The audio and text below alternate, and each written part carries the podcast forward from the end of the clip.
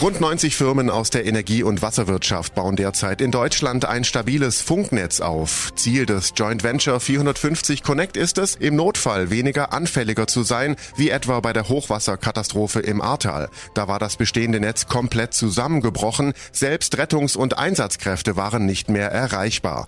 Sicherheit hat also höchste Priorität, das sagt Projektleiter Pascal Kuhn von Netze BW in Karlsruhe. Stellen Sie sich vor, Sie haben einen Hochwassersensor und eine Schleuse, die in einem bestimmten Moment auf oder zugehen soll. Es wäre ungünstig, wenn diese Schleuse über den Mobilfunk angebunden äh, wäre, der dann im Notfall nicht funktioniert.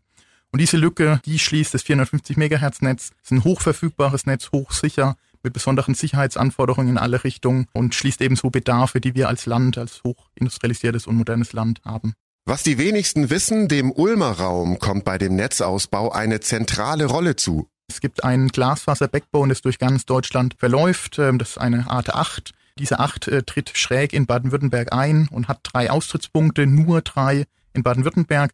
Das ist äh, Karlsruhe, Stuttgart und eben Ulm. Von diesen Austrittspunkten wird das Netz äh, ausgehend geplant. Wir brauchen Sichtverbindung für Richtfunklinks zwischen den einzelnen Standorten.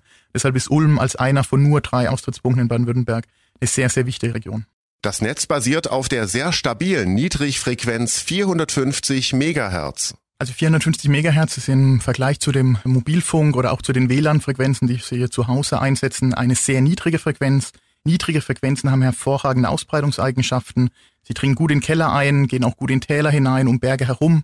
Und gerade wenn wir ein nationales Notfallkommunikationsnetz aufbauen wollen, dann ist eine Frequenz, die im Besonderen geeignet ist. Bis Ende 2023 soll das sichere Funknetz in Baden-Württemberg stehen. Ich bin Paolo Percocco. Vielen Dank fürs Zuhören. Bis zum nächsten Mal. Donau 3 FM. Einfach gut informiert.